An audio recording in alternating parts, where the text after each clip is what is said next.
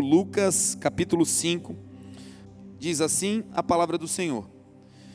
Um dia estava Jesus às margens do lago Genezaré e a gente lhe apertava para escutar a mensagem de Deus. Então viu dois barcos e os pescadores que haviam deixado na praia enquanto lavavam as redes.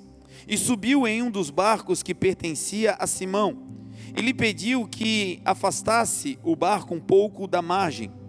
E logo se assentou e ensinava a multidão desde o barco. E quando acabou de falar, disse a Simão: Leve o barco para as águas mais profundas e lancem ali as vossas redes para pescar. Maestro, mestre, temos pescado e trabalhado duro a noite toda e nada temos apanhado. Isso lhe respondeu Simão, mas sobre a tua palavra nós lançaremos as redes. Assim o fizeram e recolheram uma grande quantidade de peixes, e as redes quase se rompiam. Então chamaram por sinal os companheiros que estavam no outro barco, para que o ajudasse. E eles se aproximaram e encheram os dois barcos e quase começaram a afundar. Amém? Oremos. Se você pode, me ajude em oração nessa hora. Pai, te damos toda a liberdade nessa hora, Senhor, para falar conosco. Abrimos o nosso coração e queremos fazer dele uma boa terra, Senhor. Uma terra que vai receber a tua palavra, que vai receber a tua semente uma terra, Senhor, que anseia pela tua chuva. A tua santa escritura diz, Senhor, que nós devemos conhecer e prosseguir em conhecer-te. E a tua saída será como o sol. O Senhor virá sobre nós como a chuva. A chuva seródia que rega toda a terra. Que nessa noite nós sejamos a tua terra, Senhor. Que nós sejamos regados pela tua chuva e que cada semente que carregamos da tua palavra, que essa seja a noite delas germinarem para a glória do teu nome. Que sonhos nessa noite teus comecem a brotar. Que dons teus, Senhor, comecem agora a criar raízes e se, serem edificados para o lado de fora. Que essa seja a noite, Senhor, do limpar profundo do nosso coração e a noite, Senhor, de uma intimidade ainda mais plena com a tua presença. Senhor, que aquilo que é humano, natural e terreno, que isso caia, e que aquilo que é celestial, sobrenatural e divino, que isso se levante no nosso meio. Usa-me, Senhor, como um expositor simples e claro da tua mensagem. Faz de mim um facilitador e não um complicador, Senhor, e que a cada um de nós todos nós, quando saiamos daqui, saiamos melhorados, acrescidos em fé e mais parecidos com o teu filho Jesus. A ti, Senhor, nós damos toda a honra, toda a glória e todo o louvor. Em o nome de Jesus. Amém. Amém. Irmãos, nós, é, enquanto seres humanos, temos uma, uma tendência a gostarmos dos começos na vida. Nós, como seres humanos, temos uma tendência a estarmos abertos, estarmos propensos a aceitar com uma certa alegria, com uma certa leveza, os começos da vida e, sobretudo, os novos começos. Quando falamos em novos começos, parece redundante, mas precisamos salientar que é possível começar coisas antigas, começar projetos antigos, começar sonhos antigos. Então, começar projetos novos é algo que naturalmente abrange o nosso coração e nos abarca e nos acolhe. E nós, quando estamos diante de algo novo, temos a tendência de nos dedicarmos com alegria.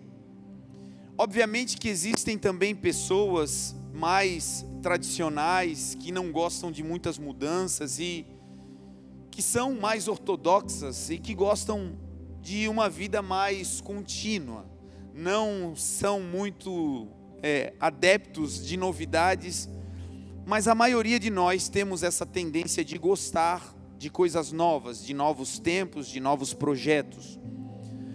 Esse desejo pelo novo foi colocado em nós pelo próprio Deus. Quando nós vamos ver a história do povo de Deus e nós vamos ver a obra que Jesus realizou na terra, uma das obras que Deus realizou através de Jesus foi dar a nós, povo de Deus, uma nova vida. Foi dar a nós, igreja, a oportunidade de vivermos uma vida nova. A palavra do Senhor diz que a ressurreição de Cristo, ela foi feita através do poderio do Pai. E em uma das cartas que são escritas às igrejas, a instrução vai dizer que assim como Cristo ressuscitou dentre os mortos pela glória do Pai, assim também nós vivamos em novidade de vida. Então eu quero te convidar a abrir o seu coração para as novidades da vida que o Senhor tem para você.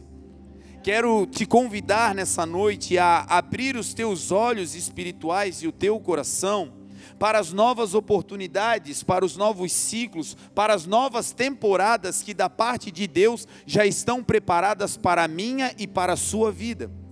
Quando Jesus foi embora, e isso é tão relevante para nós como igreja, a última fala do Senhor Jesus, a última palavra de Jesus, como quem está dando a instrução mais importante. Jesus passou durante três anos e meio falando, ministrando com os seus discípulos, de maneira recorrente, ele repetia os seus sermões, ele repetia a instrução. E no final da sua vida física com eles, quando ele estava sendo arrebatado aos céus, quando ele estava subindo, quando ele estava indo embora, partindo desse plano natural, ele vai então repetir uma instrução poderosa para os discípulos. E ele vai dizer: Portanto, agora fiquem em Jerusalém até que do alto vocês sejam revestidos de poder. E vocês então serão minhas testemunhas em Jerusalém, Judéia, Samaria e até os confins da terra. Marcos, quando vai escrever essa frase, esse momento da história, ele começa colocando uma palavra que é muito usada no contexto evangélico e da igreja, e que vai traduzir um desejo de Deus, um desejo de Jesus para os discípulos, e que por extensão também é o desejo de Jesus para nós que hoje somos discípulos do Senhor. E Marcos, quando vai escrever, ele vai dizer que Jesus disse: Portanto, ide por todo o mundo, preguem o Evangelho a todas as criaturas ensinando-os a guardar tudo aquilo que eu vos tenho ensinado. Façam discípulos de todas as nações, batizando-os em nome do Pai, do Filho e do Espírito Santo.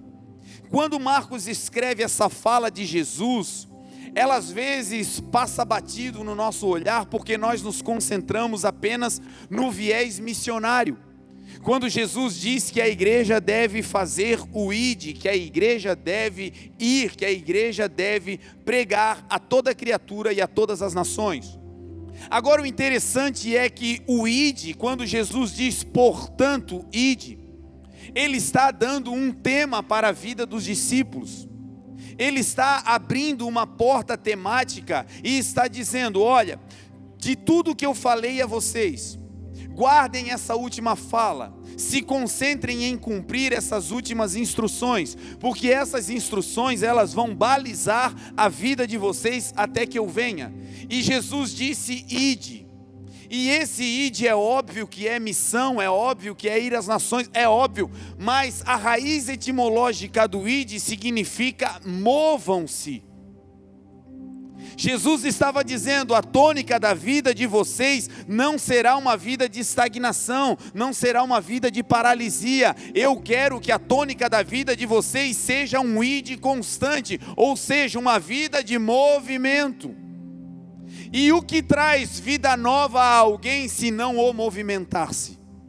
E o que faz com que alguém veja novas paisagens, senão o correr pela caminhada, pela vida, andar pela trajetória da existência? Esse movimento que Jesus propôs, esse ide, é também uma direção do Senhor dizendo: Eu quero que vocês se movam, porque se vocês se moverem no caminho, na verdade e na vida que sou eu, vocês terão sempre novas oportunidades. Então, vida nova, gente, é algo que Deus tem para mim e para você, e é um desejo de Deus. A nossa essência, a forma como Deus nos criou, Ele, sabendo da nossa natureza humana, Ele facilitou a nossa estadia aqui nessa terra. Eu não sei você, mas ao longo das temporadas, dos ciclos da vida, é muito comum para aqueles que são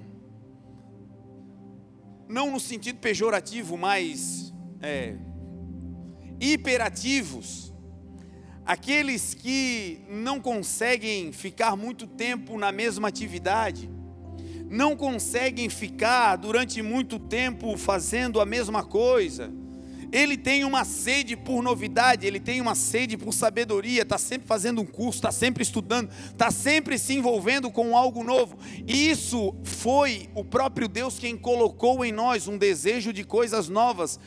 Obviamente que em alguns isso está numa escala mais exacerbada. E para essas pessoas, a continuidade, a mesmice é uma tragédia. Eu tenho uma amiga em particular que ela faz três, quatro cursos ao mesmo tempo. E quando eu falo com ela, ela já está fazendo outra coisa, e antes de terminar aquela, ela já está pensando em outra. E assim, meu Deus, é uma loucura. E o que é isso? É uma tendência humana dada por Deus de querer coisas novas, e isso é uma bênção. Só que Deus, sabendo que nós teríamos esse desejo de novidades, Ele facilitou o processo. Como? Quando Deus cria o mundo, quando Deus cria o tempo, Ele não cria um dia contínuo. Já pensou em que mesmice seria nós acordarmos um dia e esse dia fosse um dia eterno? Se aquele dia fosse ruim, nós teríamos que viver e conviver com ele durante um período até que ele se extinguisse. Já pensou se no trabalho um dia mal durasse para sempre? Já pensou se aquela discussão familiar não tivesse mais fim e aquele clima ficasse eternamente? Foi o próprio Deus quem solucionou isso para nós, na nossa natureza, na nossa mente odierna, finita. Foi Deus quem deu uma solução para nós, facilitando o nosso caminho, fragmentando o tempo, criando o tempo e colocando o nosso tempo em dias, dividindo o dia em tardes e manhãs, facetando esse dia em dois períodos, noite e dia. Então, quando Deus faz isso, Ele está dando uma mensagem para mim e para você, de que se uma temporada é ruim, se você acordou e uma manhã foi difícil, uma manhã foi ruim, a esperança se renova porque ao meio-dia essa manhã acaba e você tem uma tarde nova para começar um novo projeto, um novo ciclo e ter o seu ânimo renovado para a glória de Deus. Deus não fez apenas manhãs e tardes, mas também dias e noites. Porque às vezes o problema não se resolve numa manhã, a tarde continua sendo ruim. Às vezes a tempestade não passa em um período do dia. Às vezes os ciclos da vida se arrastam, então o Senhor preparou, olha, se o dia, se amanhã e a tarde forem difíceis, no final desse dia você terá uma noite. E essa noite não vai servir apenas para você dormir, para escurecer, mas essa noite foi dada por Deus para pelo menos três objetivos. O primeiro deles é óbvio, é o repouso, é o descansar, é o sono, para revigorar as energias físicas. Existem hormônios que só são liberados à noite. Você pode dormir de dia, mas o teu organismo não libera esses hormônios. Então, a noite foi programada por Deus também para revigorar o nosso corpo físico. Mas sobretudo a noite ela foi feita por Deus para colocar no fim, para dar um basta a um dia. Porque o dia pode ter sido intenso, o dia pode ter sido de dificuldades, de desafios, e quem sabe o dia foi mal, e aí no final vem uma noite. No final vem um período que você pode botar a cabeça no travesseiro e descansar e dizer: olha, esse dia realmente foi difícil, esse dia foi ruim, mas graças a Deus esse dia acabou. E a sabedoria bíblica diz: basta a cada dia o seu mal. Quem sabe você está vivendo um dia difícil ou dias difíceis, eu quero declarar sobre a sua vida que esse dia difícil vai passar, porque o Senhor fragmentou o tempo e ele fez isso com um propósito de te dar um novo tempo, um novo ciclo e uma nova temporada, para você não apenas se revigorar, mas ter diante de você um tempo novo para novas realizações que reflitam a glória de Deus. Diante disso, Algumas pessoas entenderam o que Deus queria realizar nesses períodos. Davi foi um especialista em entender o coração de Deus. Davi, depois que foi ungido como rei, passou pelo menos 10 anos de perseguições. Ele não pediu para ser ungido, ele não pediu para ser consagrado, foi Deus quem o elegeu para aquela tarefa. Foi Deus quem o chamou para aquela missão. No dia em que o profeta Samuel vai à sua casa, o próprio profeta chega naquele lugar e tem um estereótipo na sua mente. O rei que estava no lugar, que estava no governo vigente, era alto, forte, belo plasticamente atraente. E quando Samuel chega para ungir um novo rei na casa de Jessé, ele olha os filhos de Jessé e no coração ele logo pensa: bom, esse que é forte, que é alto, esse que tem semelhança física com o rei anterior, deve ser o escolhido para ocupar o novo cargo. E quando ele pensa assim, o Espírito de Deus diz: Samuel, não é esse, eu o rejeitei e outro filho passa e o Espírito de Deus diz: Não é esse, eu também o rejeitei. E todos vão passando e o Espírito de Deus diz: Não são esses. E aí Deus vai explicar a Samuel algo que explica hoje para mim e para você o critério de como Deus escolhe alguém para uma grande tarefa, para um grande desafio, para uma missão. Deus disse a Samuel: Samuel, não considere a sua estatura e nem a grandeza do seu porte físico, porque eu os tenho rejeitado, porque eu não vejo como o homem vê, porque o homem vê a capa, o homem vê a aparência, o homem vê o exterior, o homem vê o que carregam do lado de fora, mas eu, Samuel, que sou Deus, eu olho para o coração. Então você pode não ter nada para apresentar do lado de fora, mas se aí dentro você tiver um coração quebrantado e um espírito contrito, é isso que Deus está procurando. Talvez você não esteja na sua melhor performance para o mundo, talvez você olha para a sua vida hoje e encontra ela em um declínio. Mas se o seu coração aí dentro continua pulsando e o seu coração estiver disposto a viver a vida de Deus, se prepare, você será um escolhido por Deus, porque Deus não olha a capa, Deus olha o coração. Quando isso acontece com Davi e Deus o escolhe, a palavra diz: ninguém se sentará na mesa até que Davi venha, e quando ele vem, ele é ungido rei. Ele não pediu para ser escolhido, ele não foi nem convidado para a festa, foi Deus quem o escolheu. E a partir dessa escolha, os problemas começam. Ele vai agora ser um servo do rei, no qual ele vai tomar o lugar mais adiante mas ele está ali agora para servir esse rei, ele está ali para tanger a sua harpa, para tocar para o rei, e o texto diz que o, rei é liberto enquanto Davi toca. Davi tocava para o rei Saul ser livre dos pensamentos ruins, da pressão espiritual. Mas o texto também diz que Saul, o rei, lançava dardos lanças contra Davi, tentando o travar na parede, tentando acabar com a sua vida. Olha que coisa interessante quando somos escolhidos por Deus. E talvez você está passando por isso, você não pediu, foi Deus que te deu esse dom. Você não pediu, foi o Senhor quem te escolheu, foi o Senhor quem te impeliu para essa missão, foi o Senhor quem te colocou nessa, nessa condição, foi Deus quem te deu esse negócio. Mas por conta de receber o que é de Deus, as perseguições também vieram. E por vezes no nosso coração a vontade é bom, eu vou abandonar isso, eu nem pedi. Eu não pedi para estar nesse cargo, eu não pedi para estar nesse ambiente, eu não pedi para ter essa condição. Deus, eu não pedi. Davi também não pediu, mas foi capacitado e escolhido por Deus. Ele adorava ao Senhor, mas recebia de paga lanças e dardos contra a sua vida.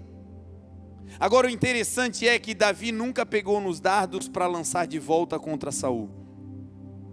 Sempre que ele recebia dardos, ele oferecia louvor porque cada um oferece aquilo que carrega no coração. Então você pode hoje estar sendo perseguido, você pode hoje estar sendo oprimido, e eu quero declarar sobre a sua vida: Deus está preparando um ciclo novo. Se esse dia é difícil, tem uma noite para você ter sabedoria, descansar e se preparar, porque um novo dia virá para a glória de Deus.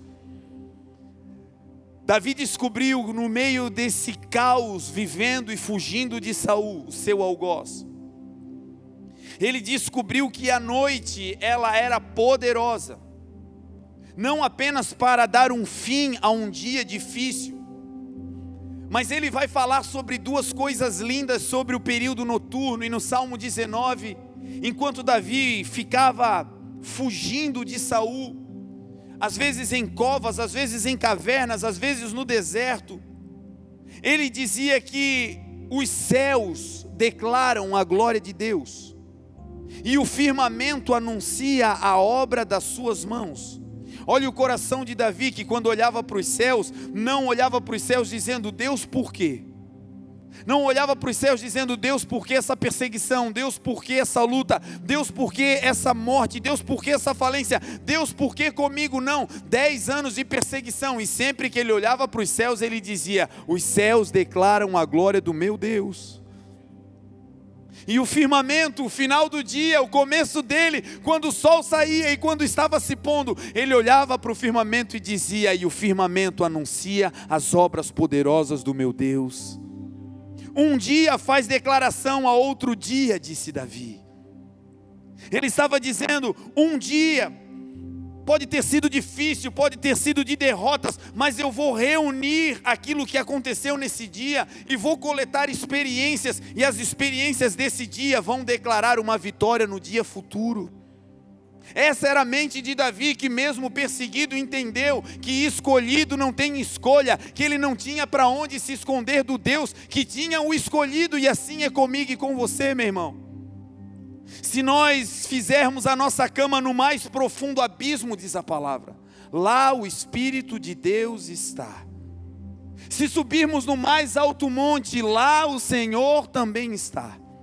Se subirmos nas asas da alvorada e voarmos para o final do mundo até o firmamento, a Bíblia diz que lá o Espírito e a mão poderosa de Deus também estão. O que nos separará do amor do nosso Pai? A morte, a espada, a tribulação, a vida, nada, nem ninguém nos separará do amor poderoso do Pai que nos escolheu. Então, se não dá para fugir, a grande sabedoria é aceitar e encarar os desafios, sabendo que nós teremos desafios do lado de fora, mas um Deus poderoso chamado Espírito Santo do lado de dentro.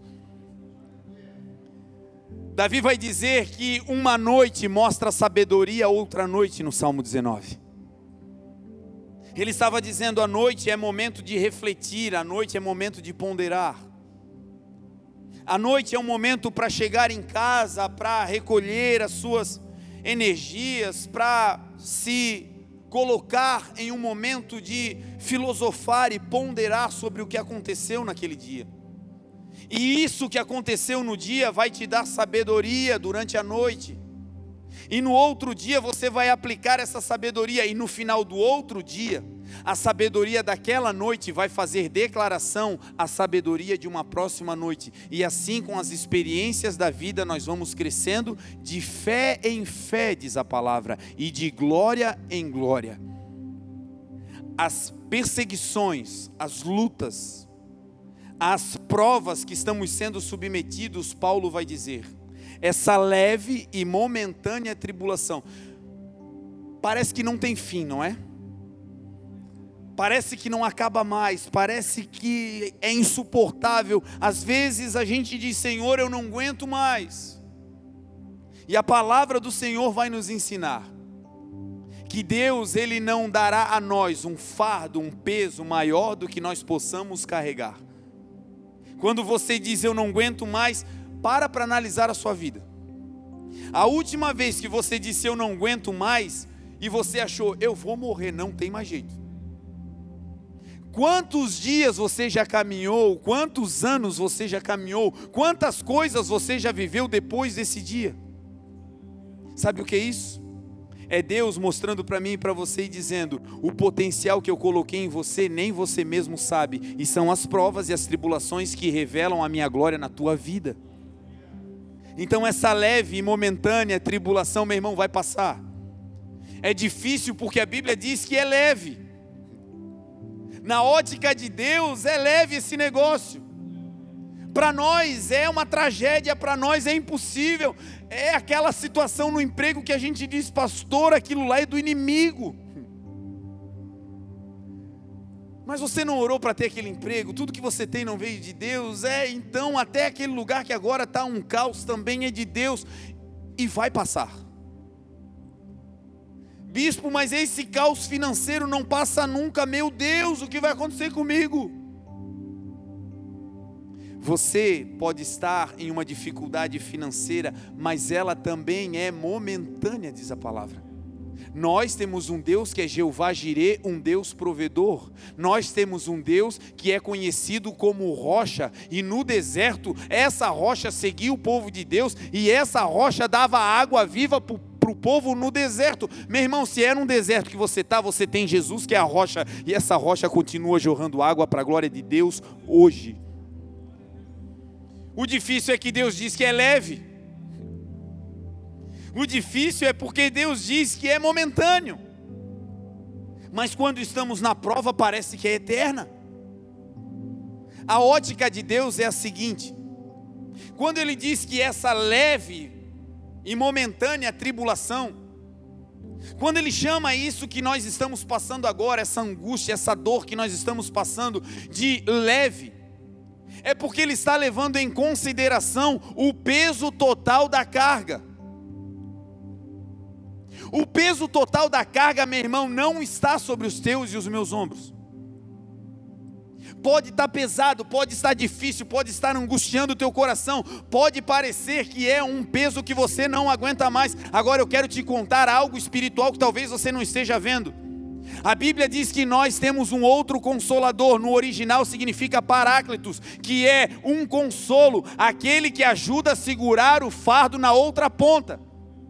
O Espírito Santo, o teu companheiro, ele está do outro lado desse fardo que você não está enxergando e é ele quem está carregando o outro, o outro fardo. O peso total não está sobre você, o peso total está dividido com ele.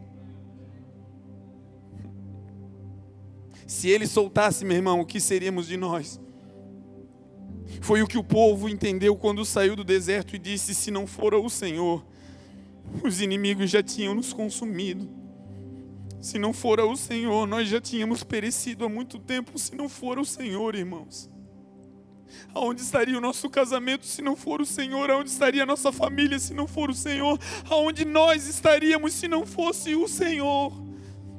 E Ele está dizendo: Ei, abre os seus olhos espirituais hoje, abre os seus olhos espirituais agora. Esse fardo pode estar tá pesado, mas se você olhar para o lado, você vai ver o Espírito do Deus vivo te ajudando a carregar o fardo, e por isso é leve. Na ótica de Deus é leve, porque Ele está contigo. A minha oração é que Deus faça como fez com o, o servo do profeta que abriu seus olhos quando ele disse: Senhor, a cidade está tomada, está tudo cercado, nós vamos perecer. E o profeta disse: Senhor, abre os olhos do meu servo. E ele orou e os olhos do servo foram abertos. E quando ele olhou de novo, o servo viu o que antes ele não via. O que para ele era eminência de morte, o que para ele era uma cidade cercada de inimigos, agora com os olhos espirituais abertos, ele olha e vê, e o texto diz que ele viu incontáveis carros e cavaleiros de fogo que estavam rodeando a cidade, e ele declarou: maior e mais numerosos são aqueles que estão conosco do que aqueles que estão no mundo.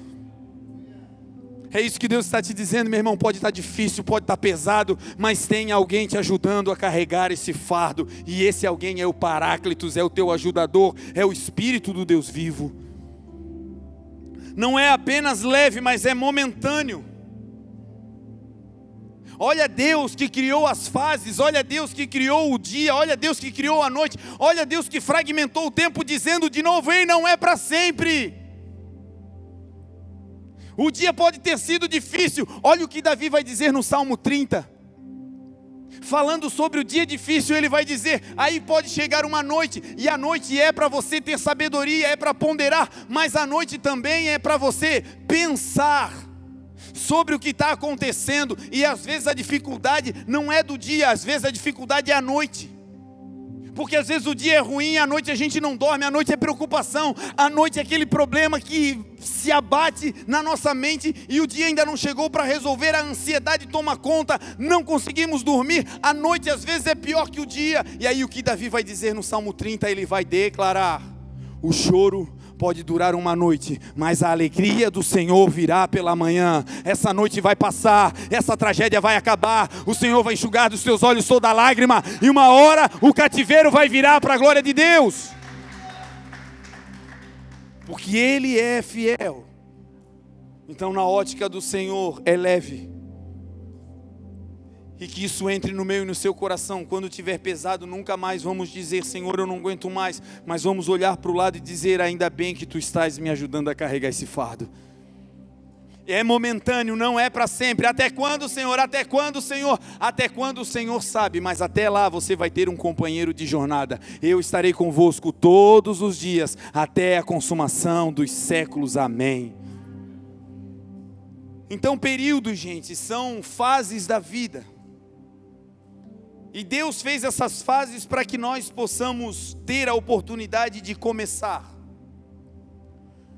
E nós nos animamos em começar. E aí agora nós vamos entrar em uma outra, em um outro viés da mensagem que é um tema que está interligado com começar, que é tão importante quanto começar, que é tão relevante quanto, mas que para nós não desperta o mesmo desejo, não desperta o mesmo interesse, não desperta em nós a mesma disposição de dispêndio energético para entrar nesse certame, para entrar nessa área que se chama recomeçar. Estamos animados para começar algo, mas quando o tema é recomeçar, o ânimo muitas vezes se esvai. Recomeçar é difícil demais porque implica em reconhecer que aquilo que vamos recomeçar era importante. E se era importante e ficou paralisado e ficou estagnado, houve ali uma perda de tempo. Era aquele curso que quer saber, não vou mais fazer isso, não estou afim, e agora você entendeu, não, eu preciso terminar esse negócio. E aí, para recomeçar, tem que enfrentar essa situação de entender, eu perdi realmente tempo. Se eu não tivesse paralisado esse projeto, agora já estava concluído. Se eu não tivesse abortado esse sonho, agora já estaria realizado. Se eu não tivesse descontinuado essa história, agora eu já estaria em um outro ambiente. Mas a verdade é que todos nós temos áreas em que precisamos recomeçar. Recomeçar é difícil porque às vezes não é apenas entender que perdemos tempo, para alguns, recomeçar implica em ter que perdoar. Para recomeçar uma amizade, para recomeçar um relacionamento, para recomeçar um casamento, para recomeçar a intimidade que se tinha outrora, é necessário perdoar, perder, deixar para trás. E isso não é fácil, e isso não, não gera em nós um ânimo, porque dentro de nós fica aquela situação de uma hora eu vou ter que enfrentar. Uma hora para recomeçar, eu vou ter que enfrentar essa situação, eu vou ter que bater de frente com esse gigante. E para alguns, recomeçar não é apenas porque precisam perdoar, mas recomeçar é uma dor muito grande, porque o fato de terem abandonado o projeto não foi por motivos pessoais não foi por causa própria, não foi uma opção, não. Alguns precisam recomeçar projetos e áreas da sua vida nas quais foram forçados a parar. Você queria terminar esse curso, terminar essa graduação, você queria, mas foi forçado a parar porque não tinha recursos. Você queria continuar nessa trajetória, naquela relação, mas foi obrigado a parar porque uma traição aconteceu. Você queria continuar, dar continuidade a essa situação da sua vida, entretanto algo aconteceu, alguma coisa aconteceu, um acidente de percurso veio e você foi obrigado a parar. Para algumas pessoas, recomeçar causa tanta dor que é melhor iniciar um novo projeto na sua mente do que retomar essa área de outrora que está paralisada. Para alguns, recomeçar é tão difícil que sozinho você já tentou, você já buscou a conciliação, a reconciliação, você já buscou as alternativas para retomar isso, porque você sabe que é importante para você, para a sua vida, todavia, com as suas forças, com a sua habilidade, com a sua capacidade intelectual, com os seus recursos, você não pôde.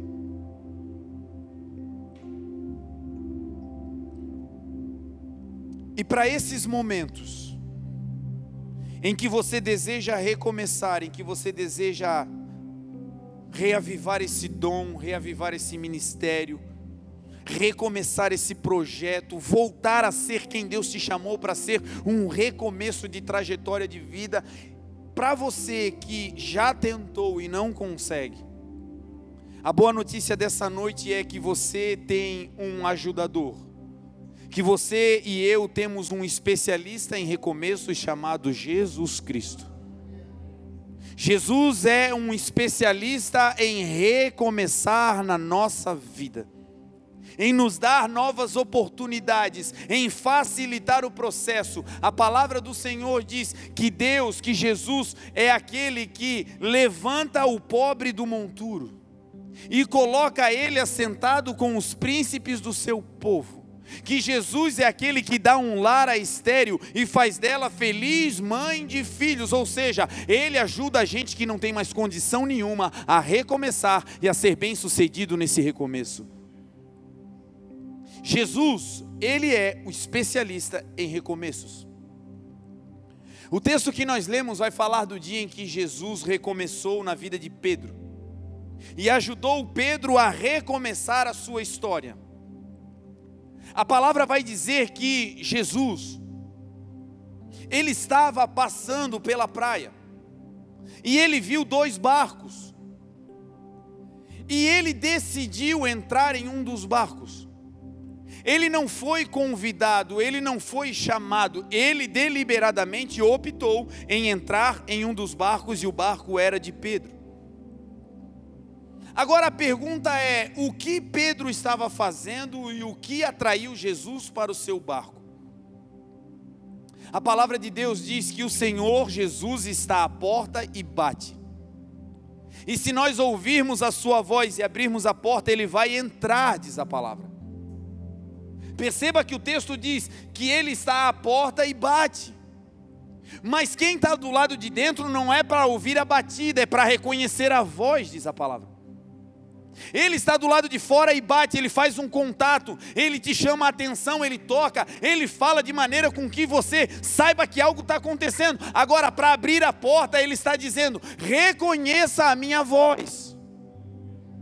Eu estou à porta e quem está à porta batendo é alguém que está perto. Não se pode bater em uma porta estando de longe. Bater na porta é coisa para quem está perto. É Jesus dizendo: ainda que eu esteja do lado de fora, eu estou perto. Se você abrir, eu vou mudar a tua história. E aí ele diz: se você reconhecer a minha voz e abrir a porta, reconhecer a voz é abrir a porta. Reconhecer que é o Senhor falando contigo é uma abertura de porta. Entender que esse pensamento não vem da tua mente, mas é um projeto de Deus. Entender que esse chamado não é coisa do homem, mas é coisa de Deus. É abrir a porta. E quando você abre a porta, ele não mente, ele vai entrar. E uma vez que ele entra, qual é o propósito dele entrar? O texto vai dizer que eu vou entrar e vou cear com você. Perceba que Jesus não diz eu vou entrar e comer o que você tem. Ele não leva em consideração o que tem do lado de dentro. Ele está dizendo: se você ouvir a voz e abrir a porta, eu vou entrar. E uma vez que eu entro, todo o necessário para um banquete, quem carrega sou eu. Então a minha sua função é apenas reconhecer a voz e abrir a porta. Agora, nesse dia pela manhã, aonde Jesus vai entrar no barco de Pedro, Pedro não ouviu um convite, porque Jesus não fez um convite, ele entrou direto. E às vezes, gente, o abrir de coração para Jesus não é dizer Senhor entra. Por vezes, o que vai fazer com que o Senhor entenda que nós abrimos a porta para Ele entrar é uma atitude e não uma palavra. Aqui está um segredo espiritual. Às vezes estamos dizendo com a boca, mas o nosso coração não está procedendo de acordo com a abertura que a boca está dizendo. Jesus vai dizer: Eu estou à porta e bato. E se alguém abrir a porta, quem está dentro não diz entra, quem está dentro abre a porta. Tem atitudes que demonstram para o Senhor que nós estamos abrindo a porta. Não é com o coração apenas, não é com a boca apenas, mas é com toda a mente, com toda a força, com todo o espírito, de todo o coração. É nesse conjunto, quando isso acontece, Jesus entra. O que Pedro fez que atraiu o Senhor e colocou no barco dele uma placa dizendo: Senhor, entra. Pedro estava na margem da praia e ele veio de uma temporada de frustração. Pedro veio de um período noturno onde ele não tinha pego nada, diz a palavra. Mas quando ele chega na praia, ele faz algo que atrai a presença de Jesus. O texto diz que, mesmo depois de uma noite frustrada, a atitude de Pedro foi chegar na praia, descer do barco e lavar as redes. Lavar as redes implica em duas coisas poderosas. A primeira, Lavar a rede significa eu vou tirar todo o detrito, toda a sujeira, eu vou limpar tudo aquilo que aconteceu durante a noite, eu não vou deixar nenhum vestígio, eu não vou contaminar a rede do meu coração e vou deixar ela pronta, limpa, para ir de novo no outro dia. Deixar a porta aberta para Jesus entrar é receber ofensas, limpar o coração e amanhã botar um sorriso no rosto e entrar no mesma loja, no mesmo trabalho, na mesma casa e dizer: tá tudo certo, vamos para frente, a minha rede continua limpa. Segundo, limpar as redes não é apenas dizer eu vou de novo. Limpar as redes significa algo ainda mais profundo que atrai Jesus para entrar no barco.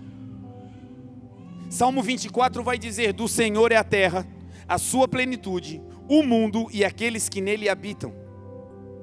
Do Senhor é a terra, o mundo e aqueles que nele habitam. Tudo que está na terra é de Jesus. Tudo que recebemos, se você habita na terra, se você é um habitante da terra, se você está aqui nessa terra, tudo que você tem veio do Senhor porque dele, por ele e para ele são todas as coisas. A rede de Pedro veio do Senhor. Foi o Senhor quem deu aquela rede, foi o Senhor quem entregou aquele barco. Só que aquela rede naquele dia não estava funcionando. E tem gente que recebeu redes que hoje não estão funcionando bem. É um dom que hoje não está em prática. É uma habilidade que hoje você ainda não está usando. É a empresa que Deus deu, mas que hoje parece que está naufragando. É aquela relação, foi o Senhor que deu, mas só de olhar vocês parece gato e cachorro, meu Deus. Eu quero declarar sobre a sua vida que tudo que você tem veio do Senhor e o que vai atrair o Senhor para entrar no barco de Pedro é que ele não apenas está lavando a rede, mas lavar a rede depois de ter recebido de Deus e ela não funcionar, significa dizer: Senhor, eu recebi essa rede de ti, eu recebi essa casa tua, eu recebi esse emprego das tuas mãos, eu recebi essa família de, de ti, tudo que eu tenho é teu, mas ainda não está funcionando bem. Mas ainda que não funcione, eu vou lavar para cuidar do que o Senhor deu, até que volte a funcionar para a tua glória. Isso atrai o Senhor, meu irmão. No dia que está tudo dando errado e você continua lavando, dizendo: tá tudo dando errado, mas eu não vou largar porque quem me deu isso aqui é muito importante para mim e veio do Senhor. No dia mal, quando as portas se fecharem, lembre-se, foi o Senhor quem te chamou. A Ele nós servimos. Ele não é homem para mentir, nem filho do homem para se arrepender. O que Ele te deu pode não estar em evidência ou funcionando muito bem hoje, mas chegará um dia que vai funcionar. Não despreze o que Deus colocou na tua mão. Lave a rede. Quando Deus olha aquilo, quando Jesus vem e olha aquela situação, ele pula para dentro. E essa é a noite de eu e você darmos essa lição de entendimento para nossa mente e darmos essa demonstração de amor a Jesus. Vamos lavar a rede. Jesus chega no barco e pega Pedro lavando a rede no mar que ele sujou a rede. Ele não foi para casa lavar as redes em outras águas, não. Ele lava as redes nas águas aonde ele sujou a rede. Que significa dizer: olha, a relação se desgastou, o negócio não está indo bem, está tudo dando errado, mas eu não preciso ir para outro lugar, fugindo do lugar onde Deus me colocou. É nesse ambiente que eu vou pedir ao Senhor águas novas para lavar a rede, e é nesse lugar que a glória de Deus vai se manifestar. Lembra do que Jesus disse: fique em Jerusalém. Jerusalém era o lugar mais inadequado para um discípulo ficar. Ali tinha perseguição, ali a igreja estava sendo perseguida, ali não tinha segurança, ali era um caos. Mas foi ali que Jesus liberou a promessa: não saia do lugar da promessa até que a promessa se cumpra, em nome de Jesus. Jesus, olha, foi aí que ele lavou as redes, foi aí que a rede se sujou. É no lugar de desonra que a dupla honra virá. É nessa área que para nós foi de queda, que o Senhor vai nos ajudar a recomeçar e essa área vai se transformar em dupla honra para a glória de Deus. É nesse casamento que um dia passou por uma vergonha, uma, uma situação pública. É esse casamento que Deus vai usar agora para restaurar, restaurar outros casamentos para a glória de Deus. É esse jovem que outrora estava caído. É nessa área que você vai voltar lá e vai dizer: Ei, Deus me levantou, Deus me restaurou. E Ele pode fazer com você. Aonde tinha sujeira, a mesma água vai limpar para a glória de Deus. Então Pedro faz isso e o Senhor entra no barco para recomeçar. E quando Jesus entra, a primeira coisa que Jesus faz quando entra para recomeçar, Jesus pede para Pedro empurrar o barco, tirar o barco da areia. Tirar o barco da areia, primeiro significa desconectar a sua vida, o seu dom, o seu ministério, a sua mente da terra. O barco não foi feito para a terra, um barco foi feito para a água. O teu instrumento não foi feito para o armário. O dom que Deus te deu não foi feito para guardar dentro de você, não. Tem um lugar e esse lugar é nas águas da palavra, no oceano do Espírito. É ali que você coloca o seu dom, é ali que você entra e é ali que Deus flui na tua vida. Um barco na areia é pesado. Um barco na areia precisa de muita gente para empurrar ele não se desloca bem. Um barco na areia atrapalha o fluxo de quem está ali. Um barco na areia é ruim, porque não foi projetado para a terra. Tudo que é santo, tudo que é verdadeiro, tudo que é justo, tudo que é honesto, se há algum louvor, se há boa fama, nisso pensai, diz a palavra. Toda boa dádiva, todo dom perfeito vem do alto, meu irmão, não é da terra. Enche a tua mente com as coisas do céu, pense nas coisas do alto, pense nas coisas do Senhor, se desconecte da terra e você vai ver que o teu barco vai começar a navegar em águas profundas para a glória de Deus. Essa é a noite de voltar a pegar aquele instrumento. Essa é a noite de voltar a pegar o dom, o dom da oração, o dom da intercessão, o dom da profecia, o dom da palavra, o dom do ministério. Essa é a noite de voltar a pegar esse dom e colocar de novo ele na água. O Senhor já entrou no barco, ele só está se dizendo agora: ei, reposiciona esse dom, coloca no lugar certo, que é nas águas do meu espírito. Quando Jesus diz: Pedro, afasta o barco da praia. Jesus está tratando com Pedro e tem uma multidão esperando. Quando Jesus está falando com Pedro, ele está trabalhando no coração de Pedro, ele está recomeçando com Pedro, mas o objetivo de Jesus não era apenas Pedro, o objetivo de Jesus era através de Pedro, do dom de Pedro, do barco de Pedro, da rede de Pedro, impactar uma multidão que estava na areia. Só que enquanto o barquinho dele não vai para o lugar, a multidão não é abençoada. Ei, tem gente esperando o que você tem, tem gente esperando o que Deus te deu, tem gente esperando você se mover. Aleluia! Aleluia!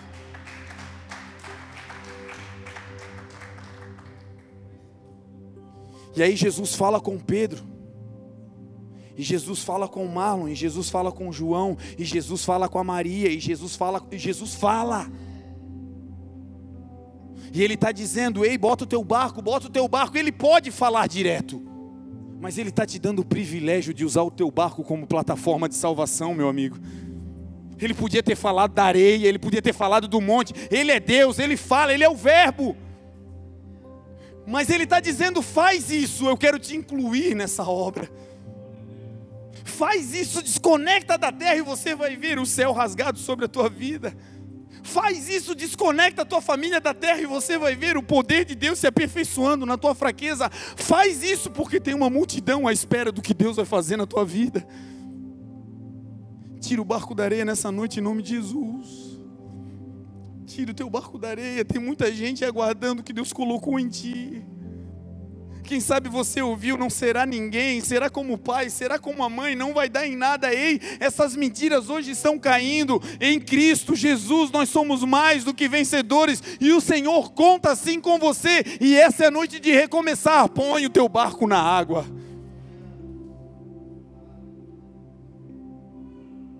Jesus vai tratando com Pedro, vai recomeçando com ele. E ele afasta o barco.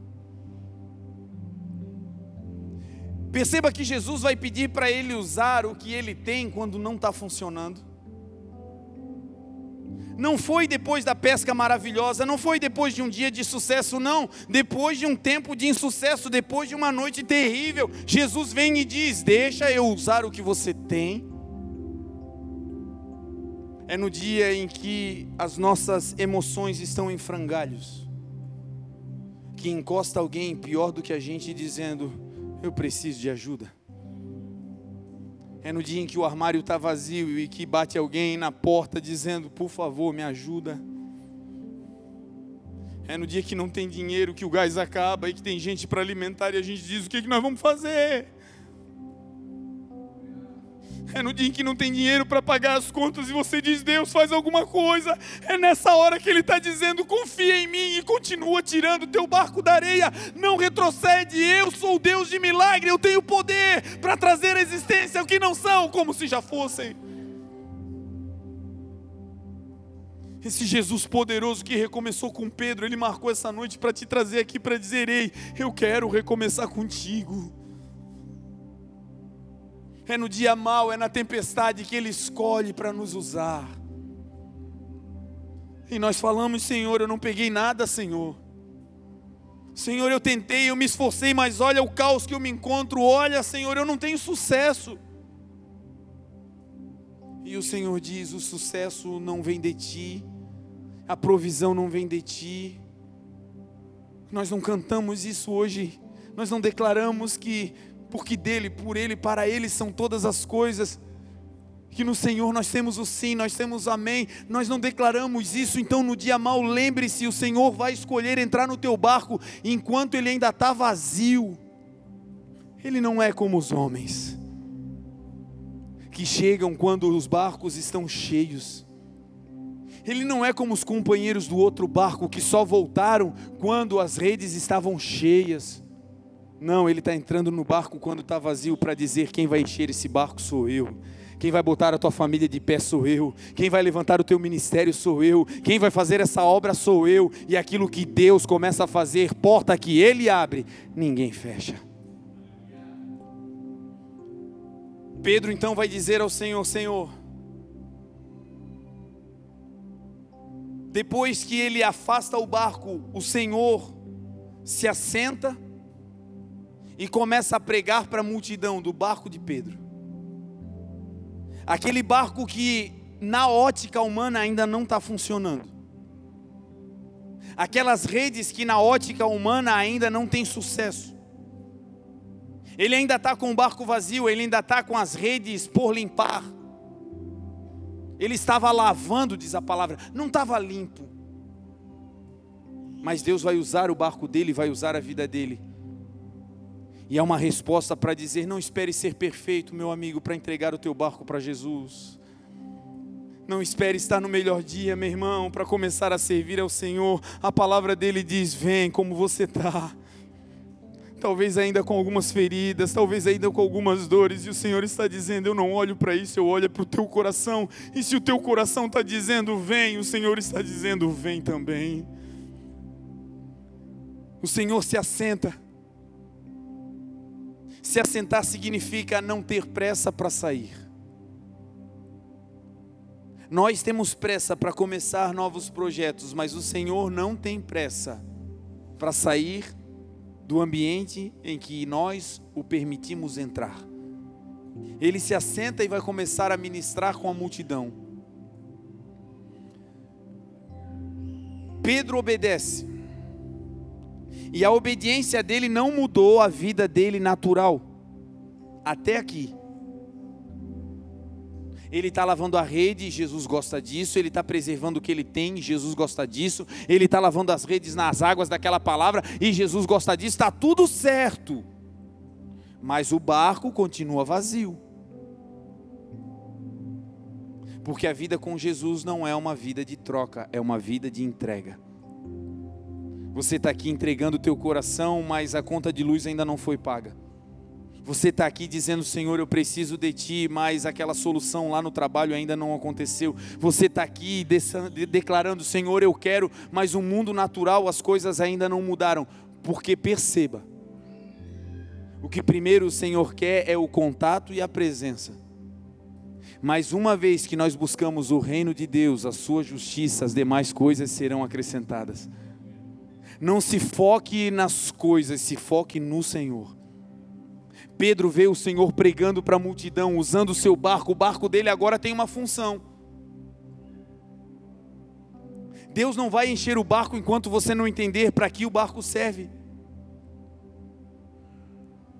Deus não vai te dar o recurso se você ainda não sabe para que usar. Deus não vai te enviar se você não sabe o que fazer naquele lugar. Então, tudo que Jesus está fazendo é: Pedro, eu vou dar uma função para o teu barco, eu vou dar uma função para a tua vida, eu vou te mostrar para que você veio a essa terra. Tudo que você tem, tudo que você é, é para abençoar pessoas. Entendeu, Pedro? Entendi, Senhor. Agora, Pedro, agora eu vou falar contigo. Vamos ao mar alto. A primeira a primeira parte da mensagem é bem simples. É Pedro, afasta o barco um pouquinho da praia. A segunda mensagem é muito mais profunda e mais exigente. Exige muito mais esforço, muito mais coragem. Agora vai mexer demais com ele, porque assim, eu estou frustrado, mas também botar o barco na água não faz muita diferença. Vai, Senhor. Agora não, agora é um convite para voltar para o lugar da vergonha. Agora é um convite para voltar para as águas profundas. Agora é um convite para voltar a um lugar onde ele já teve autoridade. Agora é um convite para fazer força de novo. Perceba que com Jesus a escala é crescente. Lança o teu pão sobre as águas, e depois de muitos dias o acharás. Se você tem coragem de lançar sobre as águas, você também terá coragem para repartir com sete, com oito, porque não sabemos o mal que virá sobre a terra. A primeira parte da mensagem é: afasta o barco. E porque você aceitou a primeira parte da mensagem, que era simples, Pedro, agora eu vou te convidar para ir para um lugar mais difícil, mas também que vai mudar a tua história. Agora vem um segundo convite: vamos ao mar alto. O fato de eu e você estarmos aqui nessa noite já é dizer ao Senhor: Senhor, eu tiro o meu barco da praia. E agora o Senhor está fazendo um convite: ei, vamos voltar ao mar alto. Agora o Senhor está dizendo: ei, vamos voltar a pregar como antes. Ei, vamos voltar a tocar como antes. Ei, vamos voltar a pregar como antes. Ei, vamos voltar a fazer uma pesca maravilhosa. Eu sei que você está com saudade.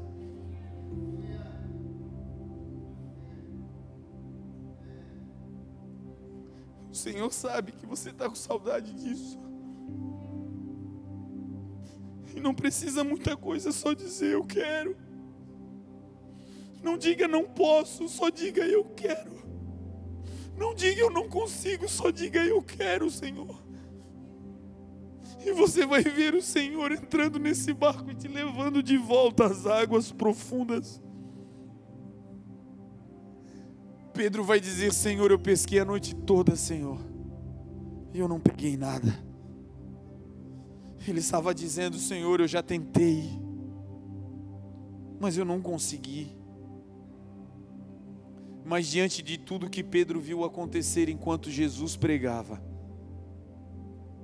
enquanto Jesus ministrava do seu barco, eu creio, sinais, maravilhas e prodígios acontecia com a multidão na praia enquanto ele via aquilo tudo acontecendo do lado de fora, enquanto Jesus ministrava, enquanto o Verbo pregava de dentro do seu barco, era Deus no barco dele. Quando ele vê aquilo tudo, ele agora vai dizer: Senhor, eu não peguei nada, eu estou frustrado. Foi um período noturno, deu tudo errado. Mas sabe quando Jesus vem recomeçar com Pedro?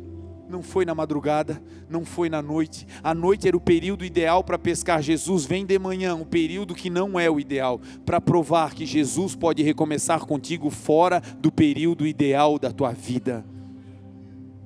Já estou velho, é um período que não é mais o ideal o tempo já passou, é um período que não é ideal. Eu já tive oportunidade, o período não é ideal. E talvez para você você diga, como Pedro: Eu já tentei, mas eu desperdicei a chance. Certa vez Jesus entra no templo e encontra um homem que tinha uma das suas mãos mirradas. A mão daquele homem não conseguia não conseguia segurar o que era colocado nela. Que representa aquelas pessoas que tudo que é colocado nas suas mãos escorrega, cai, desperdiçam. Que não conseguem abraçar nada muito grande porque tem até uma aptidão para um lado, mas do outro lado não conseguem ter equilíbrio e acabam deixando cair o que veio às suas mãos. Nesse dia, Jesus vai recomeçar com esse homem e vai dizer: Venha para o meio Venha para o meio significa sai do meio da multidão, sai desse lugar onde você está acostumado a desperdiçar, sai do meio do rótulo do mundo e vem para o meio. Vem para a minha presença. Que traduzindo também é: tira o teu barco da areia. Eu não te criei para viver nesse lugar, eu te criei para viver na minha presença. Vem para o meio. E o Senhor então vai declarar: que essa mão mirrada fique sã, completamente sóbria como a outra, e ele estende a sua mão e a sua mão fica sarada. E agora aquele homem que desperdiçava, que deixava cair, que as coisas passavam por entre os seus dedos, agora tudo que o Senhor colocar nas suas mãos, ele vai fazer conforme as suas forças. Pela fé eu vejo Eu vejo pessoas que se sentem já passando do, do período ideal. Dizendo: Eu já tive e não é mais para mim, e o Senhor dizendo: Eu vou recomeçar e vou te surpreender. Pela fé eu vejo jovens que carregam um potencial enorme, mas que pelas frustrações da vida estagnaram o chamado. Estão vivendo a carreira, estão vivendo as coisas naturais da vida, nada disso é pecado, nada disso é problema, mas o que Deus te chamou para fazer é muito mais elevado, é muito mais alto, é muito mais sublime. E nessa noite, aquele que recomeça, Jesus de Nazaré está aqui. Pedro diz: Senhor, eu não, não peguei nada, mas debaixo da tua palavra, debaixo da tua palavra, Senhor, debaixo da tua palavra eu vou voltar a lançar a minha rede. Tem uma outra versão que é a que eu mais gosto, que vai dizer sobre a tua palavra. Quando Jesus diz vamos ao mar alto, Jesus não diz a hora de parar. Pedro vai remando e eles vão indo, vão levando. Não sei se naquele momento tinha vento, se eles abriram a vela, mas eles vão andando ao mar alto. E quem decide a hora de parar é quem governa o barco. E Jesus, ele é o líder do barco, mas quem decide ali é Pedro. Ele conhecia aquele ambiente natural, ele conhecia aquele mar e ele precisa agora tomar uma decisão, a hora de parar e encontrar o lugar certo para lançar a rede. E o texto diz que ele vai e ele vai lançar a rede com uma ideia fixa. Eu vou lançar a rede sobre a palavra. Ele foi remando, ele foi indo às águas profundas até encontrar a palavra. E quando ele encontra a palavra, porque quem conhece a palavra sabe quando a palavra chega. Quem conhece Jesus sabe quando a palavra chega num lugar. Quem conhece o Verbo sabe quando a palavra chegou, quando o ambiente mudou. Você sabe quando ele chega. E Pedro vai navegando, vai navegando, e de repente ele encontra a palavra. Não era uma rocha, não era algo físico, mas ele sentiu a palavra está aqui. Foi o dia que você levou vários currículos, mas Deus disse: é aqui que você vai ficar. Foi o dia que você estava orando, me dá alguém, e o Senhor disse: é Ele, é ela, e hoje vocês estão aqui, você sabe, foi a palavra. Você orou pedindo, Senhor, me dá um lugar, e o Senhor te trouxe para essa cidade, e você sabe, aqui está a palavra. E quando Pedro encontra a palavra, quando ele encontra a palavra, então ele lança a rede sobre a palavra. E quando ele lança sobre a palavra, ele não consegue retirar a rede, tamanha quantidade de peixes que ele começou a pegar. Ei, Deus vai te fazer pegar tantos peixes tais quanto nunca antes você pegou. E Deus vai te dar uma habilidade tal sobre a palavra que quando você fizer o êxito será tão grande que todos vão reconhecer. Não é coisa da terra, isso é coisa do céu. Isso não é coisa de homem, isso é coisa de Deus. De Deus, de Deus, de Deus.